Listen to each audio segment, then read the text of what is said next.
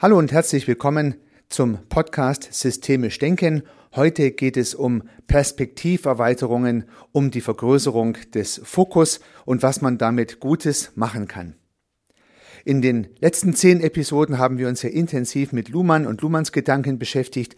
Heute nun steht ein anderer Protagonist im Mittelpunkt, nämlich Paul Watzlawick, und ich möchte Ihnen einen kleinen Ausschnitt aus seinen Gedanken und meine dazu passende Interpretation in diesem Podcast aufbereiten. Herzlich willkommen.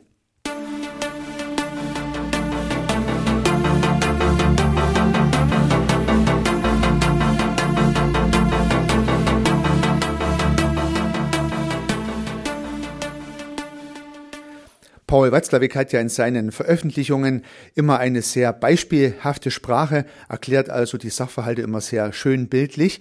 Und deswegen möchte ich auch mit einem Bild beginnen, welches, glaube ich, nicht von Paul Watzlawick erfunden wurde, aber von ihm verwendet wurde, um die Frage der Perspektiverweiterung, der Fokusvergrößerung deutlich zu machen. Und zwar gibt es dazu ein Bild, das können Sie ja dann vielleicht im Nachgang mal googeln. Das besteht aus neun Punkten, die auf einer weißen Fläche markiert sind. Also stellen Sie sich vor, neun Punkte sind im Quadrat angeordnet, also drei Zeilen, drei Spalten. Und diese neun Punkte sollen nun mit vier Linien verbunden werden, ohne abzusetzen. Also diese neun Punkte verbindet, sollen verbunden werden, das ist die Aufgabenstellung, durch vier Linien ohne abzusetzen. Ja, Sie können ja diese Übung mal machen. Vielleicht sitzen Sie gerade irgendwo an einer Stelle, wo Sie einen Zettel, einen Stift haben. Dann zeichnen Sie mal diese neun Punkte auf. Also neun Punkte angeordnet in drei Zeilen und drei Spalten als Quadrat. Und versuchen Sie mal mit vier Linien diese neun Punkte zu verbinden und ohne dabei abzusetzen. Da müssten Sie den Podcast kurz ausschalten und unterbrechen und das mal ausprobieren, wenn Sie die Gelegenheit haben und dann weiterhören. Für all die anderen, die das jetzt als Gedankenexperiment sich vorstellen müssen, mache ich gleich weiter mit der Lösung. Die Lösung liegt also darin, dass man nicht innerhalb des Quadranten die Linien anordnen darf. Also alle Versuche, in dem Quadranten die Linien reinzuzeichnen, werden scheitern. Ich kann diese neun Punkte nicht mit vier Linien ohne Absetzen verbinden, wenn ich innerhalb des Quadranten die Lösung suche. Die Lösung gelingt erst dann, wenn ich die Linien über den Quadrant hinaus verlängere und dann ein Dreieck und dann auch einen Querstrich hineinzeichne, ohne dass ich jetzt mir große Mühe geben möchte, das zu erläutern, äh, sondern ich möchte das Ergebnis, das Fazit erläutern, was Paul Watzlawick hier auch entsprechend erwähnt hat, nämlich die äh, Vergrößerung des Blickwinkels, also das Vergrößern des Fokus, führt jetzt hier dazu, dass die Lösung naja, möglich ist. Würde ich den Fokus auf das Quadrat legen, auf den Quadranten legen, würde ich die Lösung nicht finden. Das ist also eines von verschiedenen Beispielen, die Watzlawick hier angeführt hat, was es für einen Vorteil haben kann, den Fokus zu vergrößern, die Dinge in einem größeren Kontext zu sehen. Ein anderes Beispiel hat sich Paul Watzlawick von Fritz B. Simon ausgeborgt. Also ich habe es hier im Zitat von Paul Watzlawick gehört, aber er wiederum hat es von Fritz B. Simon äh, entnommen. Und das funktioniert so, dass ein Mensch im Park steht und klatscht. Ein anderer Mensch kommt vorbei und sagt, warum, warum klatschst du denn? Dann sagt er, ich vertreibe Elefanten. und da sagt der andere, ja, aber es sind doch gar keine Elefanten da. Und da sagt der Klatschende, eben. Ja, nun gut, äh, das könnte ja offensichtlich äh, tatsächlich das Klatschen dazu führen, dass Elefanten vertrieben werden. Wahrscheinlicher ist, dass dieser Mensch ein Problem hat und nun äh, schlägt offensichtlich ein Psychologe verschiedene Möglichkeiten der Lösung vor. Ja, man, man könnte jetzt versuchen, mit dem Klatschenden als Therapeut ein Vertrauensverhältnis aufzubauen, viele Sitzungen durchzuführen, um dann nach und nach sich in sein Vertrauen hineinzuarbeiten und ihn dann sachte darauf hinzuweisen, dass dort sowieso keine Elefanten wären und dass äh, das Klatschen gar nicht notwendig ist. Ja, die, die andere Möglichkeit wäre vielleicht, in seinen Kindheitserfahrungen zu forschen, also Analysen durchzuführen und Therapien durchzuführen, die die kindliche Ursache herausfindet, warum und weshalb äh, dieser Mensch klatscht, um Elefanten zu vertreiben. Das wäre ein zweiter Lösungsvorschlag hier von Siemann, zitiert von Watzlawick. Die dritte Möglichkeit wäre es, so hat Paul Watzlawick dann auch wiedergegeben, den Mensch mit dem Problem zu konfrontieren, also mit dem Elefanten. Also man müsste dann in die Therapie einen Elefanten hinzuholen. Auch das hat jetzt hier Watzlawick in seiner Ausführung als relativ schwierig herausgearbeitet, würde also auch nicht funktionieren, wäre aber ein therapeutischer Ansatz.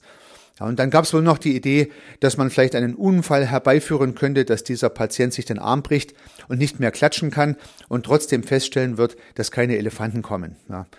Also äh, hier etwas sarkastisch, vier klassische Therapieansätze, die man äh, mehr oder weniger ernsthaft unternehmen könnte, um den Klatschenden davon zu überzeugen, dass sein Klatschen nicht notwendig ist, um Elefanten zu vertreiben.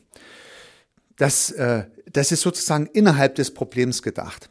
Und hier möchte Watzlawick darauf hinweisen, dass man das Problem im größeren Kontext sehen muss, das heißt den Fokus vergrößern muss und nicht nur diesen Patienten sehen sollte, sondern das gesamte System, das ganze Umfeld, alles, was außenrum bewegt und Lösungen dort zu finden sein könnten.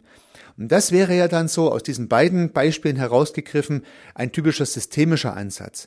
Also nicht die Sache an sich sehr fokussiert anzuschauen, sondern den Fokus zu vergrößern, das heißt den Radius der Betrachtung zu vergrößern, viel mehr in die Betrachtung einzubeziehen als nur den eigentlichen Sachverhalt, also diesen klatschenden Menschen oder den Quadrant mit den neun Punkten, sondern die Lösung auch außerhalb zu suchen. Im äh, Kontext des Daseins dieses Menschen in seinen sozialen Systemen beispielsweise. Das wäre ja dann eine systemische Analyse, um dann beispielsweise über entsprechende systemische Fragestellungen, die das Umfeld einbeziehen, zum schnelleren Ergebnis zu kommen.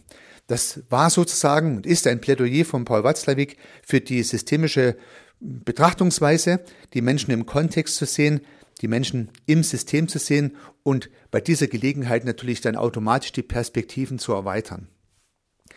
Was kommt da nun insgesamt rüber? Fokusvergrößerung, Perspektiverweiterung sind typische systemische Methoden, weil man vom eigentlichen Problem herauszoomt und das Umfeld mit betrachtet. Mit beispielsweise systemischen Fragestellungen auch das Umfeld mit beleuchtet und dadurch Lösungsansätze aufzeigt, die für die jeweilige Problemsituation oder und für den jeweiligen Klienten dann tatsächlich Erkenntnisgewinn bringen können und Lösung bringen können. Ich hatte so einen Fall schon mal tatsächlich gehabt und ich hatte auch einen systemischen Coach äh, ähm, beauftragt, dieses Problem zu lösen. Und der Sachverhalt ist hier im Business-Kontext passiert. Das heißt, es ging um ein Projekt und in diesem Projekt äh, gab es diverse inhaltliche Probleme. Das heißt, die, das Unternehmen, was was liefern sollte, hat nicht so geliefert, wie es der Auftraggeber gewünscht hat. Ich war dort als externer Berater involviert und hatte sozusagen, also als, nicht als systemischer Berater, als inhaltlicher Berater und äh, habe den Sachverhalt ein bisschen mit einer Außenperspektive gesehen, aber die Lösung nicht gefunden. Das Problem war, dass aus Sicht des Auftraggebers der Auftragnehmer nicht das geliefert hat, was er liefern sollte. Und der Auftragnehmer wiederum der Auffassung war, er hat geliefert, was er liefern sollte. Und so entstand sozusagen eine Eskalation, könnte man sagen, die nicht gelöst werden konnte, und zwar über lange Zeit nicht. Und ich war dann tatsächlich auch etwas ratlos, äh, wie man das lösen kann und habe dann damals einen systemischen äh, Coach beauftragt, diese Situation sich anzuschauen. Und sein Coaching ging mit dem Projektteam, naja, ich, wenn ich mich recht erinnere, zwei Stunden. Und in diesen zwei Stunden hat er aufgelöst, was uns vorher in Wochen nicht gelang. Er hat die Perspektive erweitert. In dem Falle hat er nicht die inhaltliche Sache beleuchtet, also beispielsweise die Frage, was steht denn im Vertrag denn, was der Auftragnehmer liefern muss und was glaubt denn der Auftraggeber, was er für Rechte hat zu bekommen.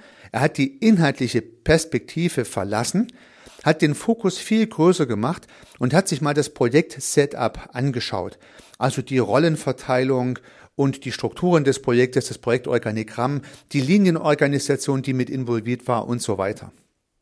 Und ohne Sie jetzt mit den Details langweilen zu wollen, durch diese Perspektivvergrößerung hat er das eigentliche Problem und die Lösung dazu durch diese Perspektivvergrößerung sichtbar gemacht, durch die entsprechenden Fragen dem Projektteam verdeutlicht und dann gelang es unheimlich schnell, und das fand ich sehr beeindruckend, dass wie Schuppen von den Augen fiel, wo die eigentliche Problemsituation lag. Es war also hier eine, ein Rollenkonflikt, der am Ende die Ursache war, gar kein inhaltliches Thema. Man hat es erkannt, man hat es behoben und das Problem war sofort weg. Also eine frappierende Erkenntnis, wie Fokusvergrößerung oder äh, die Sache mit einem größeren Abstand zu sehen, einen erheblichen Nutzen bringt.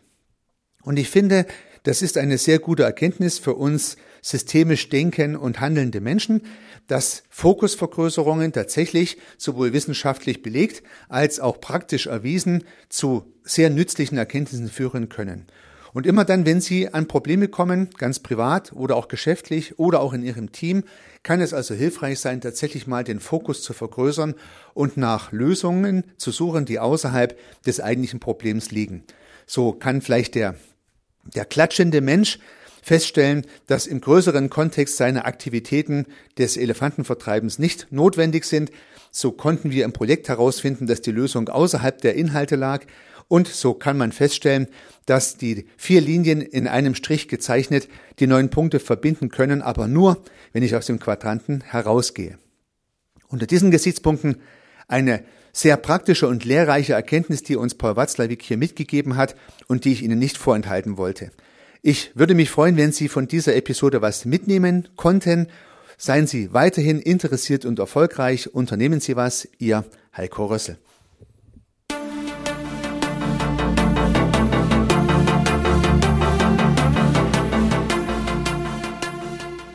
Regelmäßig kommen neue und spannende Themen rund um das systemische Denken und Handeln hinzu.